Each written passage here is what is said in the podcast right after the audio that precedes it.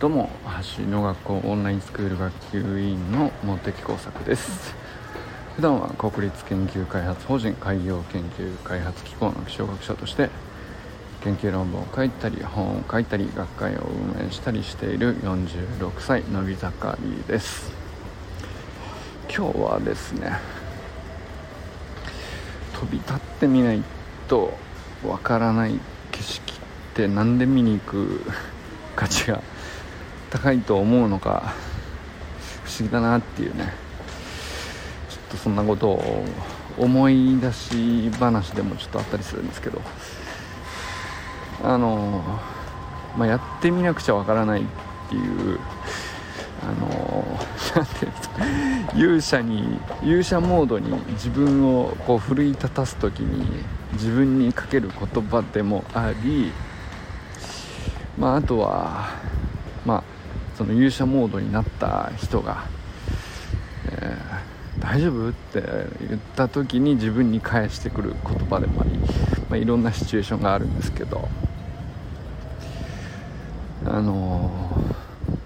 ー、まあ、チャレンジにもいろんなサイズがあって、まあ、日々のねプチチャレンジの積み重ねもあればまあまあ大きなものとかそうですね、えーまあ、いろんなサイズのやつがあって。えー、まあ僕がこう飛び立ってみなくちゃわからないみたいな言い方にしたのは、まあ、ちょっとやってみたらいいじゃん程度の話ではなくてあのまあまあでかい話だってことですね。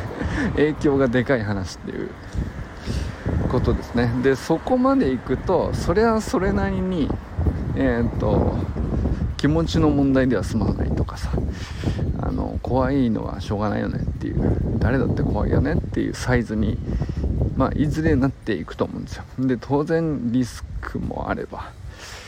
あのポテンシャルが大きくなる分だけねあの自分の考えの及ばないようなリスクがいくらでも湧いて出てくるような気がしてもう全然こう踏み出せないみたいな。なんかそういうサイズになっていくんですよね。大きくなればなるほど。で僕がそれ何て言うかあのなんでそんなことを思い出したかっていうと、えー、研究プロジェクトみたいなのでまあ過去ねいくつかなんでしょうね。まあプロジェクト全体として何億単位のね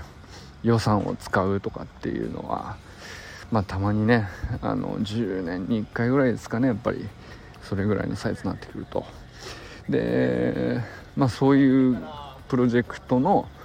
まあ、マネージメントであったりプロジェクトのリーダーであったりっていう立場にうんまあなる機会がねあの過去あったわけですね。でまあこれは何だろう。あの何でしょうかね。あの研究所内での肩書き的立場っていうよりはまあある意味その分野においてはもうなんかあのやっぱこの人しかいないんでみたいな感じになってくるのでなんか本当巡り合わせてそういうリーダーになれたりする。慣れたりってまあなんかすごい重くて本当に苦しかったですけど。あのでもまあや今10年ぐらい経つとねやっぱりやってて本当に良かったなって思ったりする経験だったなと。まあ飛び立ってみなくちゃわからないって言ったのはあの まあ具体的にはですね飛行機観測って言ってあの観測研究用の航空機をジェット機をですねまあちょっと小型なんですけどガルフストリーム2っていうですねまあちょっと小型の航空機を貸し切って1日150万ぐらいだももっとしたかな。あ1日じゃないや。1時間だわ。そんぐらいの、あの予算だったな。なんかまあ単純に飛ば飛ばしちゃうとそれぐらいかかるよっていう。燃費上当然それぐらいはかかるよと。でまあそれ以外にもあの観測の機材を載せたり改良したりその準備のためにどんどんね あのまあ予算がかかっていくと。だからまああのでそれでなんでわざわざそんなことするかっていうとあの熱帯の日本の真南3000キロぐらいに熱帯まで行くとパラオっていう島があるんですけどまああのそこで、まあ、僕の研究所の観測拠点があって空港もあるんですけど、まあ、その周りで台風の卵ができてでまあ毎年ね日本に今こうどんどん襲いかかってくる台風があるわけですけど、まあ、そのが生まれる瞬間どうしてできるのかのあの仕組みを調べるためのデータを取りに行くと。まあなかなかねあの壮大なチャレンジであのまあ当時まあ今やったとしても相当なチャレンジでは、まあ、今後ももっと将来性のある分野ではあるんですけど、まあ、当時はもうもっと難易度が高くて、まあ、めちゃくちゃこう何て言うんですかね。あの期待も高い分だけ予算もたくさんつけていただいたんだけど、まあ、かといって本当誰もやったことないよそんなことっていうところにあのまあとにかく飛行機ってどうやってチャッターしたらいいのと。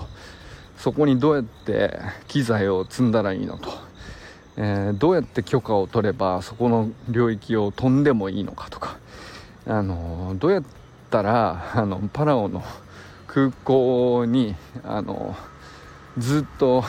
その飛行機置いといていいんだろうかとか。あのパラオ側の人たちとかも役所さんとかもずっと交渉したりとか。まああの丸1年ぐらいかけたんじゃないですかね。その準備だけで。で、えーまあ、台風ができる瞬間を狙いに行くので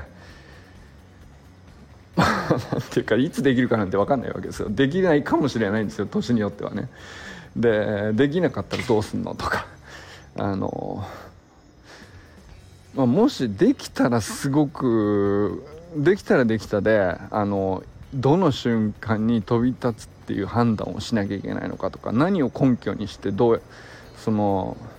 飛び立つか飛び立たないかを何時までに決めて、えー、もし失敗だったらあの B 案 C 案 A 案 B 案 C 案のうちどういう判断で B 案に切り替えてとか、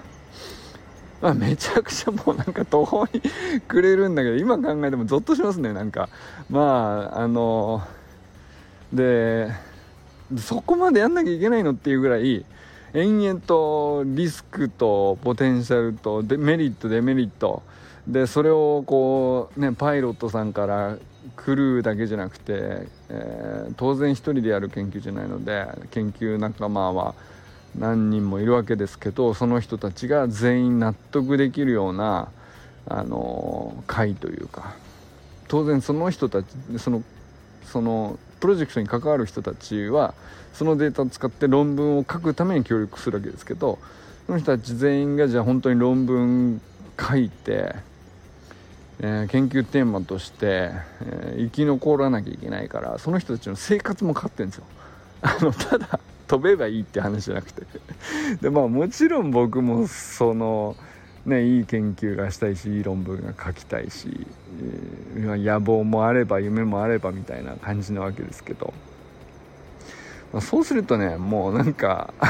どこまで考えたらきあのいいのか何にも道しるべもなく正解も基準もなく誰も助けてくれないしでみんな不安だしっていうね。だだけどどんだけ不安でリスクもたくさんあるっつったってやらないことが最悪の失敗になっちゃう。何もしないっていうのが一番最悪の失敗なんですよね。だってもうあの1年も前に予算措置とあの大枠のテーマでやりますって宣言だけはしちゃってるからみたいなさ。あのなんだったら研究所全体の威信をかけたりとか世界最先端のみたいなもうなんかそのぶち上げすぎてやめてっていうぐらいあのプレッシャーの上にプレッシャーとあのなんすか？あのもうとにかく期待とプレッシャーのミルフィーユみたいな感じで。あの恐ろしい状況だった。まあだから本当予算がでかいとかあの人が関わる仲間が多いとかいいことでもあるんだけどその分のなんかのしかかるものの重さって言ったらなんか本当に思い出しただけでもゾッとしちゃうんですけど。でもね意外とでもやってよかったなっていう本当苦しかったんですけど。でまあ無事ねその、うん、たくさん失敗できたし、えー、たくさん得られるものもあって、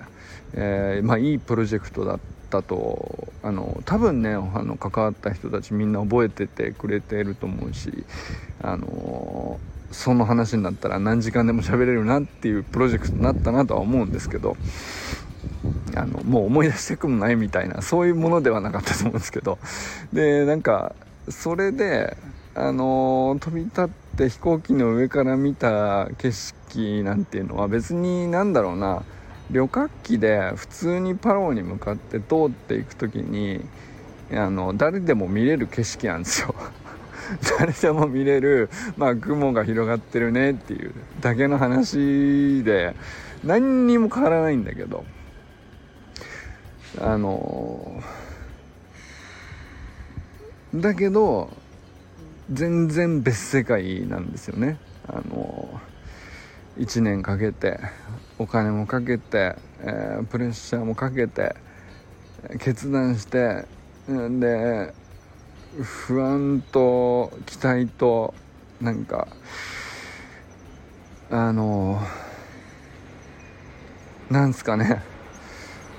決断無数の決断とか。その決断を正解にするための無数の何ですかね。辻褄合わせといったらあれですけど、まあ、ロジックがあの後から作られたりあらかじめ考えてたものが壊されたりみたいな。まあそういうことがこう全部詰め込まれた上で飛行機の上からまあ飛行機の上で本当に実際にデータを取れるっていうのはほんのまあ言って、えー、3時間ぐらいだったですかね。はい。わずか3時間のためにえ4500日ぐらい準備をかけていくというまあなんかそういう感じですけどなんそうそういう風に見るともうなんか全然別の景色にただね白い雲が青い空の中にこう広がっててだから何なのっていう風にも見れるんだけどあの自分の意思でその雲のどの距離のところにどの位置にいつと飛んでって、えー、その瞬間の風と温度と湿度とあのどのように変化していくのかとかそれを必死で追いかけてパイロットさんとこっちに行けますかとかあっちに行けますかとかこっち行けないんだったらこういう風なのはどうでしょうかとかクルーさんにこのタイミングで今この速記でお願いしますとかいやそれ無理だって言うんだってじゃあこっちはどうですかとか。もうなんかその3時間がものすごい長く感じるんですけど。まあなんかそういうことがあって。でそれってまあ要するにもちろんその3時間のシミュレーションっていうのを地上のねもしこうなったらどうするもしこうなったらどうするもしこうなったらどうするを延々とシミュレーションするんですよ。だけど想像してたことなんてのはあのー、散々ね何百時間も考え尽くしたつもりだったんですけど現実のそのね飛び立った上で行われた3時間でのまあ一瞬のような永遠のようなこう ものすごい実際のやり取りに比べたらまあ何ていうか得られることというかあの経験値として自分の身になることというかあこういうものだなと。現場で結局判断しなかったら何の意味もないっていうぐらいねもうなんか天と地ほどの差があるんですよ。経験値の何て言うのかな。本当に使える経験値だなってなる,、ま、なるものとしては飛び立っちゃってその上でやり取りしたことの価値っていうのはもう何百倍何千倍なんですね。なので1回飛んでしまうとですね1回目まああの何回かチャンスがあるわけですね。その飛び立って取りに行くと。データを取りに行くっていう。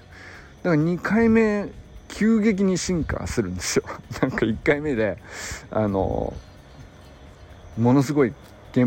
わずか3時間でね経験値を獲得するので。だからその1回も飛び立たない0回目で何百時間もかけてシミュレーションしていても1回目はもう全然あたふたしてわたわたして全然話にならないんだけど1回わたわたすると2回目3回目ってものすごいこう天と地ほどの差があるっていうまあそういう世界だったなと思い出して。まあだからなんか本当にそこで感じたのは なんかそのまあもちろんね地上で延々と想像の範囲内でこうあでもないこうでもないと。リスクとポテンシャルとメリットとデメリットを無数に比較検討したことはあの土台としてものすごく生きてたと思うしあの決して無駄じゃなかったんだけどその期間としては何百倍も長い期間の準備に比べて得られるものっていうのはもうその数時間の実際やってみたことで分かることの方がもう何百倍の経験値をその僕だけじゃなくてね、まあ、一緒に乗った研究仲間もそうなんですけど乗ってみちゃうものに勝るものはないっていうかさ 飛んでみちゃうことに見ちゃえばもう全部わかるっていうね。であ本当の課題ってこっちなんだとか本当の想定すべきことって実はこっちだったとかあのやっぱ一回乗っちゃうともう桁違いの経験値を獲得できるんですよね。そうすると見える景色が違うし判断も間違わなくなるし、まあ、間違わなくなるっていうか精度が高くなるっていうか経験値が高いっていうのはそういうことだと思うんですけどあのやっぱやってみなくちゃわからないっていうのはあの本当正しいなっていうかあの飛び立ってみてわかる景色からしか判断できない領域にまず行かないことにはあのリスクもポテンシャルもへったくれもないっていうね。なんかそういう次元だったなと思いまして。でこれはなんかあの何ていうか研究所とかやっぱり国の予算とかでやってるともう何ていうか、まあ、大企業民間の大企業なんかよりももっとよっぽどですね大企業的というか、まあ、組織としてこう慎重だしうーんまあ準備に準備を重ねて安全に安全を検討してっていう風に動くんですけどそういうところでやっていてもやっぱりなんかあの結局得られるもののほとんどは現場っていうかあのやってみた時の感覚でそこから次どうしようって思いつくことの精度ほど何ていうか成長させるものはないっていう自分を成長させるものはないというか実際に決断とか判断とかの精度を高める要素はないっていうか、まあ、それを身に染みた経験だったんですけどだからなんか結局それってすごく小さなチャレンジの時と話は一緒なんだなっていうねことを思い出していやなんかあのまあ最初の話に戻ると小さなチャレンジの時はまだいいよとやってみればいいと。で対してあの失敗したらまたそれを元にみたいな。感じでいいけど大きくなっていくと徐々に怖くなるじゃないかと。リスクもでかくなるしまあメリットも大きいのかもしれないけどあの怪我したらどうすんだと。いうそのデメリットがでっかくなるからあのプレッシャーもでかくなって慎重に慎重ってなっていくんですよ。でそれはじゃあどうしたらってなるんだけどあのでもそ結局サイズ関係ねえなと。やってみて転んでみて怪我してみて。んで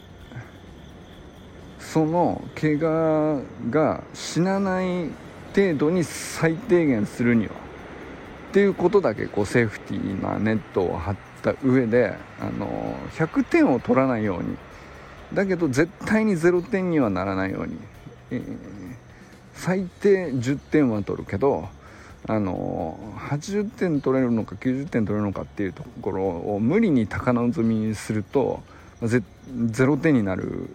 可能性が出てきちゃうからそこはあの初めから織り込みすぎないでとにかく10点でもいいからまずファーストステップを飛んでみると。でそこの10点を獲得するとあの次のねプラス20点プラス30点の取り方が一気に見えてくるっていうか。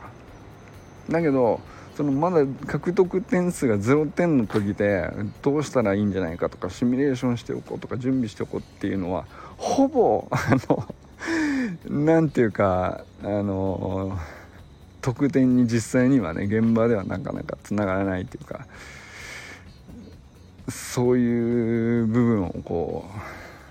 うめちゃくちゃ感じて。まあだからあのまあ、当時もねあの一回あのそういう似たような観測をした経験がある人がいれいるかいないかみたいな、まあ、そこが大事な分かれ目だったわけですけど。あの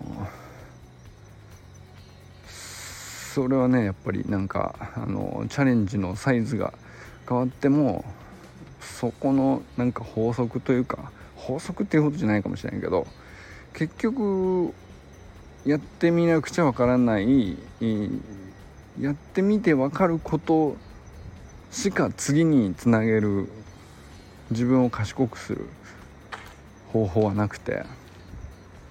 ていうことはなんかよく考えたらサイズバカでかくでかくなってもあまあごくごく小さい話であってもあんまりそこのプロセスに関しては差がなかったなっていう まあそんな感じの感想をねなんかまあ思い出話としてしているっていう感じなんですけど。まあそうするとなんかあのまあ普段のねなんか自分のトレーニングであるとか大会出場だとか試合だとかあのまあいろんなチャレンジがあのなんていうか比較的まあ、それに比べればね大大したことないとも思えるしと同時にそのサイズが大きかろうと小さかろうとやることのプロセスというかあの